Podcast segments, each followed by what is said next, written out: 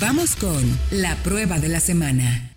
Cavalier Turbo llega a nuestro mercado, ya lo manejamos, ya pudimos conocerlo a detalle, cambia en cosas interesantes.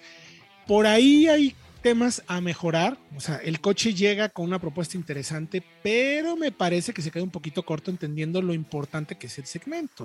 O sea, la mayor crítica que hemos recibido, bueno, no nosotros, sino hacia el coche a través de nuestras plataformas, es que como que llega solo con cuatro bolsas. ¿Por qué si todos en el segmento llegan con... Y es algo que nosotros también nos preguntamos, debe ser un tema de producción, porque en China no se exige, aunque creo que por el volumen bien podrían por ahí presionar un poco más la marca. En fin, son temas que luego a veces la marca lo sabe y no necesariamente siempre lo puede hacer. Vamos a ver cómo le va. Por lo pronto, lo interesante, mi querido Frank, mi querido Diego y mi querido Fred, es cómo se, se coloca en el segmento. Y por eso hicimos un análisis frente al Kia Forte. ¿Cómo va por ahí? ¿Cómo está el tema? ¿Cómo lo vieron? quién se arranca? Bueno, pues hemos visto cómo el Forte se ha también establecido como uno de los favoritos del segmento, ahí pisándole los talones nada menos que al Jetta. Y quisimos comparar precisamente esta nueva versión, este nuevo Cavalier Turbo, precisamente porque vimos cómo dio este cambio evolutivo, precisamente como para ahora sí entrar de lleno a la lucha contra estos vehículos con su motor turbo, el espacio que sabemos que es bastante bueno en este auto. Así que, pues ahí está, precisamente haciéndole bastante ruido al Kia Forte, aunque sí, como comentas, todavía hay detalles precisamente que, se queda corto, ¿no? Creo, creo, el Cavalier ya lo manejamos y nos gustó mucho. Tema, sobre todo, tener motor. Creo que por 400 mil pesos nadie ofrece algo similar. Quizá un Jetta en versión de entrada, pero es muy de entrada todavía. Es, todavía no tiene de aluminio, por ejemplo. Un Jetta eh, Line. Pero creo que al final el cable de versión es tope.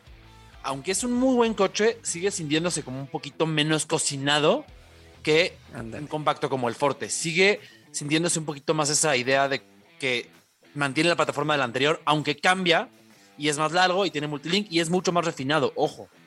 Pero, por ejemplo, delatan cosas como el volante que no tiene ajuste telescópico. hay temas también de equipamiento, ¿no? Que, resaltan. Ya comentabas tú, Fer, que por ejemplo no, hay ajustes este, eléctricos para el asiento del conductor en respaldo, por ejemplo. No hay ajuste lumbar en un vehículo que ya es, es algo costoso, yo creo, sobre todo en esa versión tope. La iluminación, por ejemplo, no tenemos iluminación en los controles del volante y, en, los, y en las puertas, que eso pues no te das cuenta hasta que realmente tienes la prueba, ¿no? Y de la noche lo prendes y dices, y aquí cómo lo muevo, ¿no? O sea, detallitos, detallitos. La calidad me parece que estuvo bien. Tú lo manejaste también, Frank. ¿Cómo viste la sensación de materiales, calidad, más allá de la calidad de marcha, que lo van un poco más a detalle? Pero, ¿qué percepción te generó el coche? Eh, entendiendo, por ejemplo, que te ha subido un Jetta, te ha subido un Centra. ¿Cómo lo viste? Los materiales se sienten bien, pero sí quedan un poquito a deber. Por el precio por el que cuesta, creo que sí quedan un poquito a deber.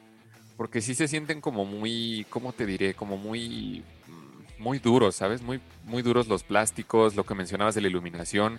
Quizás son detallitos, pero al final de cuentas para muchos compradores esos, esas cosas sí importan. Em, más allá de eso, también podemos encontrar que no tenemos Android Auto.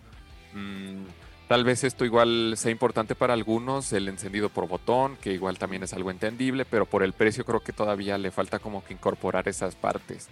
son como muchos detallitos, pequeños detalles que no son tan significativos, pero la percepción general, entonces la gente dice, mm, si en todos los demás tengo esos pequeños detalles, ¿por qué los extraño tanto en este? Yo estoy de acuerdo con, con Fred. A, a, mí el tema de la calle de materiales me parece que está bien, es mucho mejor que el anterior. Lo que pasa es que yo siempre voy a tener la referencia del anterior.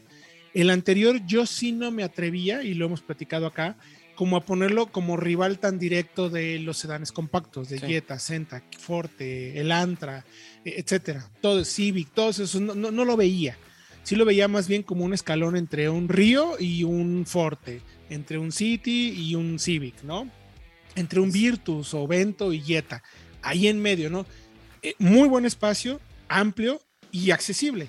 Ahora con este cambio de tren motriz, que me parece muy bueno, estoy de acuerdo con Fred, se maneja muy bien, tiene buen consumo, tiene muy buena respuesta, es de verdad, es realmente efectivo. Sin embargo, igual siento que está un poquito, pasito bajito en refinamiento de, conducción de marcha. Puede ser quizás por unos neumáticos que pudieran ser un poco más, más suaves, que eso se cambie. una puesta a punto, exacto, no, quizás un poquito mejor de absorción de parte de los amortiguadores. Aún así, me parece que es un coche que ahora sí ya se puede enfrentar en el segmento. Y por fortuna, el segmento tiene muchos rivales. Y ya dependerá de cada uno qué es lo que quiere y lo que no.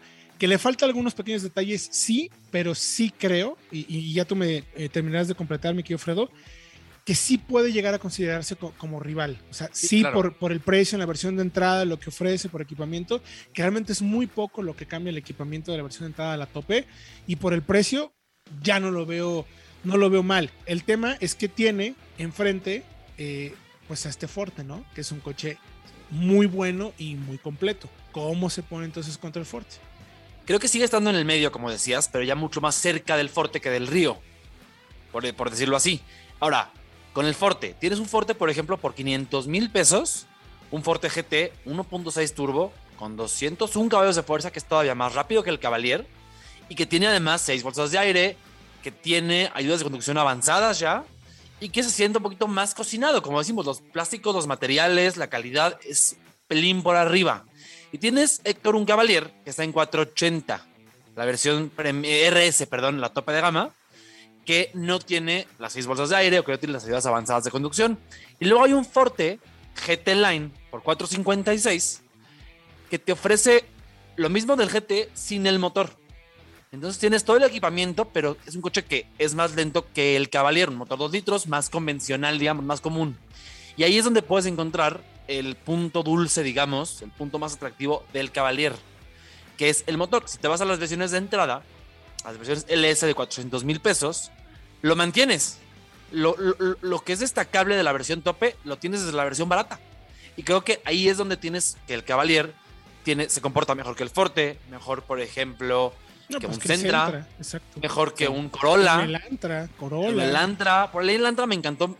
creo que la marcha del Elantra sigue siendo superior a la del Cavalier, el refinamiento, pero, tiene un mejor motor. No tiene, exacto, no tiene esa chispita que sí tiene este motor turbo, ¿no? Creo que el atractivo del Cavalier, eh, también Diego Frank, eh, Héctor, es la versión, especialmente la LS de 400 mil y la LT intermedia. Sí, de acuerdo.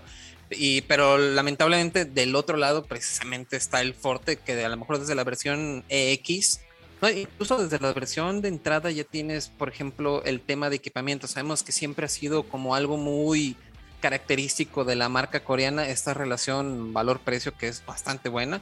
Hay pantalla de 8 pulgadas de la versión este, de acceso. Hay Android Auto, hay Apple CarPlay. Si te vas por las tope, hay cargador inalámbrico. La pantalla crece a 10.25 pulgadas. O sea, compensa eh, por ese lado todo el tema precisamente dinámico, todo el tema que puede ser superior en el caballero. Entonces ahí simplemente es como que evaluar qué es lo que cada quien quiere, ¿no? Está interesante. Está muy interesante. No, está, vaya, no es una decisión. Qué bueno, no es una decisión fácil para quien quiera comprarlo, ¿no? Será tentador. decir, tentador, justo. El motor, la potencia sí tienta por el precio con lo que recibes de otros coches.